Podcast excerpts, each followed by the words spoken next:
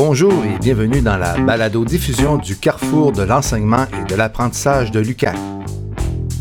Un balado dans lequel nous discutons de pédagogie avec des professeurs, des chargés de cours et des acteurs de la pédagogie universitaire. Je m'appelle Éric Noël, conseiller pédagogique en technologie éducative, et dans ce nouvel épisode, je m'entretiens avec Eve Pouliot, professeur au département des sciences humaines et sociales, à propos des réflexions qui l'a amené à transformer ses cours au fil des années. Bon balado! Bonjour et bienvenue dans ce nouveau balado. Euh, dans cet épisode, je vais rencontrer Eve Pouliot. Alors, euh, Eve, bonjour. Bonjour, Eric. Euh, je vais te laisser le soin de te présenter. Très bien. Bonjour, je m'appelle Eve Pouliot. Je suis professeure en travail social à l'UCAC, au département des sciences humaines et sociales, depuis 2006 en fait. Et avant ça, j'ai été chargée de cours pendant deux ans euh, à l'Université Laval et aussi à l'UCAC. Donc, ça fait une vingtaine d'années, en fait, que j'enseigne en contexte universitaire. Je crois également que tu es impliqué dans le centre Nicanté. Oui, depuis 2013, j'ai eu l'occasion de m'impliquer dans deux programmes courts et un certificat. Donc, un, programme court euh, en relation d'aide qui était destiné aux étudiants des Premières Nations, euh, complètement en ligne, complètement à distance, parce que euh, il s'agissait à ce moment-là d'étudiants qui étaient trop éloignés, en fait, pour venir étudier à l'UCAC. Donc, on a déployé un programme court et je me suis occupée dans ce contexte-là du projet pilote, donc de développer le premier cours. Et par la suite, j'en ai développé un deuxième. Euh, je me suis aussi impliquée dans le cadre du programme court et du certificat en prévention des dépendances auprès des jeunes des Premières Nations. En date d'aujourd'hui, un étudiant qui assiste à un de tes cours, il s'attend à quoi? À quoi ça ressemble un cours avec euh, toi? Bien, en 2022, là, maintenant que la, la, pandémie est un peu plus derrière nous, euh, ça ressemble en fait, c'est une formule hybride qui va alterner des cours en classe et des cours en ligne. Donc, euh, sur les 15 séances, il y a 5 séances qui sont complètement en ligne en format asynchrone et le reste des séances se déroulent en classe. Euh, l'étudiant, en fait, il doit s'attendre euh, à, à, être euh, imprégné de trois approches principales, je dirais, dans le cadre de mes cours. D'abord, l'approche de la classe inversée, c'est-à-dire que l'étudiant n'arrive pas en classe complètement vierge de connaissances. avant de se présenter en classe, il a des tâches à faire. Donc, il y a toujours un, cas qui est associé au cours. Donc, ils doivent prendre connaissance de ce cas-là, prendre connaissance aussi de textes théorique, euh, faire des petits exercices également d'appariement, donc pour euh, un peu euh, maîtriser les concepts du cours, les concepts théoriques. et dans l'histoire de cas, bien, il est toujours question d'un personnage qui vit des difficultés psychosociales et on met l'étudiant dans la peau d'un travailleur social, d'un intervenant social, pour qu'il trouve des solutions avec le personnage pour lui venir en aide. Donc, l'étudiant arrive en classe, se présente avec un peu en trame de fond ces questionnements là qui lui ont été euh, proposés euh, et on part le cours avec ça. Euh, donc, on revient sur l'histoire du personnage, on fait le lien entre les notions théoriques et l'histoire de ce personnage-là. Et ensuite, ben, on a vraiment de l'espace pour co-construire les apprentissages. Donc, en plus de la classe inversée, il y a vraiment l'approche du récit qui est dominante, en fait, dans mes enseignements. Euh, parce que chaque cours, on découvre un nouveau personnage, son histoire. Euh, chaque histoire euh, des personnages, en fait, là, se déroule dans un milieu fictif qu'on a appelé l'avenue des pulsions, donc un milieu urbain fictif. et au fil de la session, et même sur les deux sessions, parce que mes deux cours utilisent la même métaphore, donc cette avenue fictive-là, les étudiants rencontrent des personnages qui sont liés entre eux. Donc, à quelque part, c'est un peu comme une télésérie si on veut, les histoires des personnages s'entrecroisent et on voit la matière de cette façon-là à la lumière des histoires de cas. Et quand les étudiants arrivent en classe, la troisième approche que j'utilise, c'est la co-construction des apprentissages. Donc, les étudiants doivent, en équipe euh, de trois à cinq personnes, euh, réfléchir euh, à des façons d'appliquer la matière, c'est-à-dire que moi, je leur présente d'autres histoires de cas ou parfois on continue de travailler sur la même histoire de cas et ils doivent, en fait, ensemble, trouver des solutions, appliquer la matière pour répondre aux questions qui leur sont proposées. OK, tu viens de me parler de classe inversée, euh, d'approche par le récit, euh, de co-construction, puis tu as aussi parlé de pandémie. Donc, tout ça, ça s'est opéré en quelques mois, tous ces changements-là? Non, absolument pas. Je pense que ça aurait été difficile de faire un virage là, complètement comme ça des pratiques pédagogiques en quelques mois. Euh, en fait, j'ai amorcé un changement important euh, dans la planification, l'organisation de mes cours à partir de 2013. Euh, j'avais à ce moment-là là, été approchée par le décanat des études pour participer au projet pilote dans le cadre du développement du programme cours en relation d'aide avec le Centre des Premières Nations, Nikente. Euh, et à ce moment-là, j'ai fait la rencontre extraordinaire d'une designer pédagogique qui s'appelle Joanne Rochelot. Et elle m'a vraiment amené complètement ailleurs dans mes enseignements. Euh, j'ai toujours eu de la facilité à entrer en contact avec mes étudiants. J'ai toujours adoré l'enseignement. C'est vraiment la portion de ma tâche que j'aime le plus. Euh, puis, lors de mon premier contact avec Joanne, je me disais, euh, il me semble que ça se passe déjà bien dans mes cours. Est-ce que j'ai vraiment besoin d'un soutien pédagogique? Ça fait plusieurs années que j'enseigne, etc.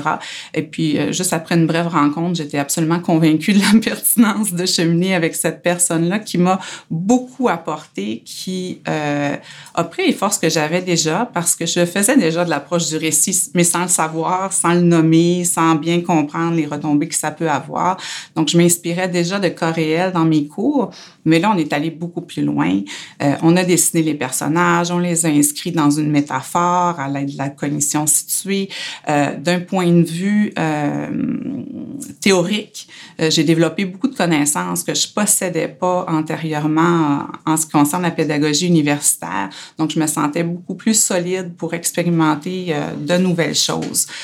donc, c'est vraiment à partir de là, je dirais à partir de 2013. Et suite à cette première expérience-là du programme court, j'ai développé un deuxième cours, mais là de façon autonome parce qu'on manquait de financement. Euh, et euh, je me suis beaucoup nourrie des conseillers pédagogiques qu'on a ici à l'UCAC.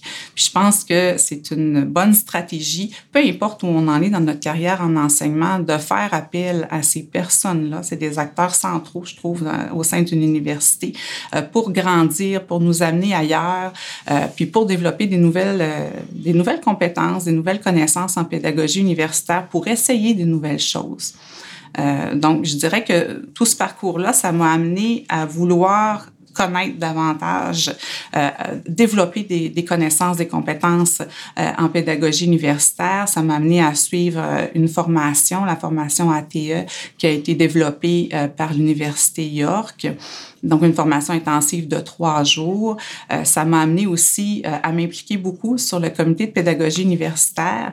Donc de 2013 à 2019, j'y ai représenté mon département. Puis j'ai pris les rênes du comité euh, à partir de 2019 là pour euh, deux années euh, avant euh, de mettre en place le carrefour de l'enseignement et de l'apprentissage. Et toutes ces années-là, mais ça m'a permis, à travers les activités qu'on faisait de, de diffusion, de bonnes pratiques pédagogiques, d'apprendre énormément aussi par mes pairs, donc avec mes collègues en fait, parce qu'il y a beaucoup de choses extraordinaires qui se passent en enseignement à l'UCAC et on n'en est pas toujours conscient, on ne le sait pas toujours. Donc, de, de m'impliquer dans ces instances là ça m'a permis euh, d'élargir mes connaissances de qu'est-ce qui est possible de faire, puis euh, d'expérimenter davantage, je dirais, là, euh, en pédagogie. Tu me parles d'un cheminement qui, s'étale quasiment sur une période de 10 ans. Est-ce que là, ton cours, est terminé? Est-ce qu'il est terminé de monter ou il est encore en évolution? Comment, comment tu t'abordes ça? Je pense qu'un cours est jamais terminé, puis à chaque session, je passe beaucoup de temps sur mon cours pour faire des petits ajouts. Des fois, c'est pas énorme, des choses énormes. Là. Ça peut être, par exemple, de développer euh, des petites activités d'appariement avec H5P. Euh, euh, ça peut être de développer des articles de blog joins à mon cours. Donc, à, à chaque session, j'essaie d'ajouter des petits éléments à mon cours. puis, j'ai beaucoup fonctionné, étant donné que c'était plus difficile au niveau du financement d'activités pédagogiques à l'UQAC avant qu'on ait le carrefour. Là, je pense que ça va se développer davantage. Euh, mais j'ai beaucoup procédé euh, par euh, le fonds de développement qu'on a au département. Donc, on peut aller chercher chaque année là, entre 1000 et 1200 dollars pour développer des, petits ajouts à nos cours, si on veut. Mais en tout cas, ça fait partie des choses qui peuvent être financées. donc, à travers ce financement-là, j'en ai eu huit, je crois.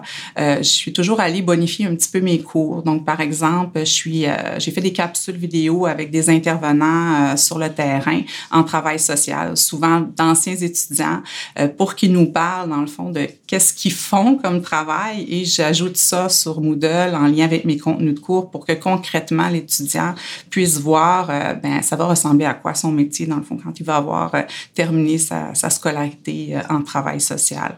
Donc, à chaque session, j'essaie d'ajouter une petite euh, puis d'innover parce que j'aime ça, en fait. je trouve ça, euh, je trouve ça euh, agréable de faire ça. Ça, ça m'amuse, ça, ça amène beaucoup de créativité aussi dans mon travail, puis c'est quelque chose que j'apprécie. les étudiants, quand ils arrivent dans ta classe, ils voient que c'est déjà un peu différent d'une classe qui est, plus magistrale.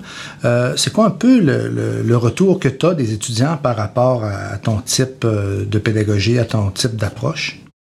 Ben, d'abord, dès le début de la session, j'appelle ça un peu le préambule, mais euh, j'utilise un demi-cours pour vraiment expliquer aux étudiants euh, mes approches pédagogiques, pourquoi je les ai choisies, puis pour qu'ils comprennent en fait euh, l'intérêt ou la pertinence d'utiliser telle ou telle approche. Et je leur explique aussi que certaines stratégies vont être bénéfiques pour certains étudiants et que ça se peut que eux ça leur parle pas ou ça les rejoigne moins, mais c'est dans une idée d'inclusion en fait, puis pour que les contenu rejoigne le plus de personnes possible que j'utilise cette façon de faire-là. Donc, je leur explique bien ma façon de fonctionner. Euh, c'est sûr que lorsque l'étudiant arrive pour une première fois dans un de mes cours, euh, souvent il trouve que c'est gros. Il a l'impression qu'il y a beaucoup de choses. Juste sur Moodle, la façon dont c'est planifié, euh, j'ai toujours une séquence en, trois sections. Donc, développer vos connaissances, développer vos compétences, faites la synthèse de vos apprentissages. Et il y a beaucoup de documents d'activités associés à, chaque section. Donc, euh, lorsqu'ils arrivent, les étudiants ont, ont l'impression, ils se disent, est-ce que je vais être capable de suivre ce cours-là?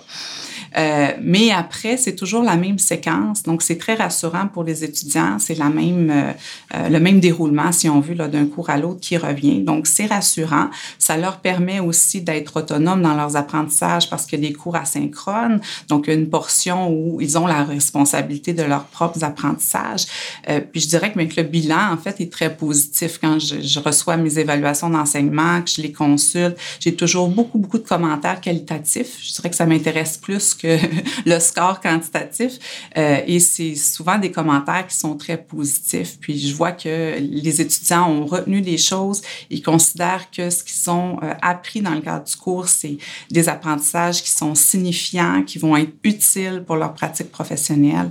Euh, et ça, c'est évidemment quand on est enseignant, on, souhaite toujours que les étudiants soient heureux des apprentissages qu'ils ont faits, puis les jugent utiles aussi là, pour leur pratique professionnelle. J'ajouterais aussi que les étudiants, je les rencontre parce qu'on est une petite région, donc euh, je les vois aussi euh, cheminer à plus long terme. Je les croise à l'épicerie, dans, dans des organismes communautaires euh, où je m'implique, etc. Et ils me font des retours positifs aussi plusieurs années après que je leur ai enseigné en me disant qu'ils se rappellent encore, par exemple, des personnages de l'avenue des pulsions ou de, de, certaines études de cas qu'on a fait ensemble. donc, ça aussi, c'est très précieux pour moi. Tantôt, tu m'as nommé plusieurs éléments de technologie éducative. Euh, Est-ce que tu es devenu un expert dans toutes ces technologies-là pour euh, donner ton cours, pour arriver là où tu es, rendu? Absolument pas. Puis je voudrais quand même dire euh, qu'à la base, moi, j'étais une fille qui aimait pas beaucoup la techno. Mon frère est informaticien, puis moi, euh, pour moi, c'était un, monde qui m'était complètement étranger. J'ai même compléter une maîtrise sans toucher à un ordinateur. Donc, c'est dire à quel point euh, j'aimais pas la techno à la base. Là. Donc, euh, non, je partais de très loin au niveau technologique. Puis, euh, j'ai appris vraiment à petits pas et je suis loin d'être une experte, mais j'aime de plus en plus ça, par contre. Je trouve que c'est souvent un apport intéressant. Ça change le rythme aussi dans une salle de classe quand on, on, on a fait un petit bout de magistral et là, hop, on décide de faire une petite évaluation pour voir si les étudiants ont bien compris ou une évaluation diagnostique en début de session pour voir d'où on part avec les étudiants, mais d'utiliser un petit Kahoot, Mentimeter. Euh, souvent, les étudiants, c'est une, partie du cours qui est un peu plus ludique, ils s'amusent, ça fait naître des rires, des sourires, ça les réveille un peu. Euh, donc, moi, je vois ça comme un plus. C'est pas une fin en soi, les technologies, mais c'est quelque chose qui peut nous aider euh, à atteindre certains objectifs. Je vois ça comme un, un plus, dans le fond, dans un, dans un cours. Tantôt, on a parlé un peu de la réaction des étudiants. Euh, c'est certain que il va aussi avoir des réactions aussi avec euh, les collègues enseignants où euh, tu peux inspirer des collègues enseignants à, changer leur approche. Euh, comment ça peut se passer, ces discussions-là? Est-ce que tu as des conseils à donner à, des gens qui... Parce que là, on comprend que ton cours, il évolue depuis 9 ans et tantôt, tu me dis que le cours n'était pas fini, il n'a pas fini d'évoluer. Donc maintenant, c'est quoi le conseil que tu donnes à un collègue enseignant qui se dit, écoute, j'aimerais faire quelques petits changements. Est-ce que je peux prendre ton cours et le copier euh, tel quel, puis à partir de là, ou quelles sont tes pensées là-dessus, tes suggestions? Bien, je te dirais, euh, comme à peu près tous les enseignants universitaires, moi, je suis arrivée à l'université sans formation en pédagogie universitaire. C'est le cas de la plupart de mes collègues aussi. Euh, donc, parfois, j'ai des, des, professeurs qui arrivent, euh, soit ils sont dirigés vers moi parce que je me suis beaucoup impliquée au niveau du comité de pédagogie universitaire où ils entendent parler un peu de mes enseignements par le biais des étudiants, puis ils viennent me voir, puis ils me disent, j'aimerais ça voir ton Moodle, puis j'aimerais ça que tu m'expliques comment tu fonctionnes. Et souvent, ça les décourage un peu à première vue parce qu'ils me disent, mais euh, comment je vais arriver à ça euh, comme ça, là, ça fait quelques mois, c'est mon premier cours ou euh, j'ai pas souvent eu l'occasion d'enseigner. puis je leur dis toujours, mon premier cours, il ressemblait pas à ça. c'est vraiment une longue, longue évolution. Puis moi, ce que je leur conseille, c'est faire des petits changements. donc, si par exemple, on a envie d'essayer l'approche du récit, ben d'inclure un premier ou deux cours comme ça dans une session, les travailler, travailler l'étude de cas, puis l'année suivante, mais continuer de bonifier. moi, je crois beaucoup au travail de petits pas. Euh, puis on peut pas tout révolutionner d'un coup. Puis ça serait pas bon non plus parce qu'on essaie et on est en, on est en apprentissage. C'est toujours comme ça. Euh, puis moi, à chaque fois que j'amène quelque chose de nouveau dans mon cours, j'essaie de le faire à petite échelle en me disant, mais je le teste, je regarde un peu la réponse des étudiants. Est-ce que ça fonctionne? Est-ce que ça fonctionne pas? Puis si ça fonctionne pas, mais je vais pas m'entêter à utiliser euh, cette stratégie-là ou je vais la modifier pour qu'elle fonctionne davantage. Donc moi, je conseille beaucoup euh, aux enseignants que je côtoie d'y aller à petits pas.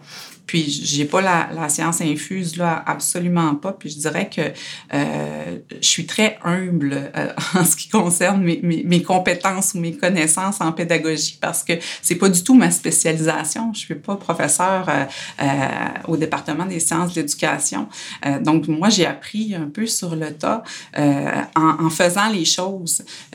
puis j'apprends aussi, même si la personne qui vient me voir c'est le premier cours qu'elle donne, mais souvent en discutant, j'apprends de cette personne-là aussi. Donc, j'apprends beaucoup de mes collègues professeurs. Euh, ça, je pense, c'est important de, toujours conserver cette ouverture-là, puis de se nourrir aussi de ce que les autres font. Euh, Dans ces discussions-là que tu as, tu dois souvent entendre des appréhensions que toi, tu as probablement déjà eu comme appréhension, mais qui ne sont pas des vraies appréhensions. As-tu des cas peut-être à me donner? Je pense que les premiers cours qu'on donne, on, on, se donne pas beaucoup de droit à l'erreur. On a l'impression qu'on doit tout savoir et que si l'étudiant nous questionne sur quelque chose qu'on ne connaît pas ou si on a un problème au niveau euh, technique ou technologique, c'est la fin du monde. Euh, ben c'est pas le cas. Je pense que quand on arrive avec une posture humble en disant aux étudiants, par exemple, ben, ce contenu-là, c'est la première fois que je le présente ou c'est la première fois que je le présente comme ça ou euh, cet outil technologique-là, je l'ai jamais utilisé, vous allez être mes cobayes aujourd'hui. Mais déjà, on s'enlève beaucoup de pression comme enseignant, euh, puis on se donne droit à l'erreur. Puis je pense que pour innover, il faut se donner droit à l'erreur, sinon on n'essaye jamais rien parce qu'on a peur que ce soit pas parfait. Donc, il faut se donner le droit à l'erreur, puis il faut sauter aussi dans des nouvelles, euh, des nouvelles façons de faire. Puis c'est en les essayant qu'on qu s'améliore, puis qu'on sait euh, ce qui fonctionne pour nous ou pas, parce que moi, peut-être que l'approche du récit, ça fonctionne dans mes cours, mais ça peut ne pas euh, à tous les cours, puis à la personnalité des autres enseignants. Donc, c'est faut un peu découvrir notre propre style, je pense. Puis c'est en essayant des choses qu'on le découvre aussi. Alors, je te remercie beaucoup, Eve, d'avoir participé à ce nouveau balado. Alors, euh, je vais te, te souhaiter une bonne continuation, puis on se dit à la prochaine. Merci beaucoup pour cette belle opportunité. Vous venez d'écouter le balado du carrefour de l'enseignement et de l'apprentissage de l'UCAC. N'hésitez pas à vous abonner afin d'être averti dès la sortie d'un nouvel épisode.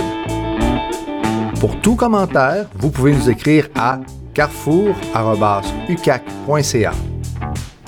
Merci et À la prochaine!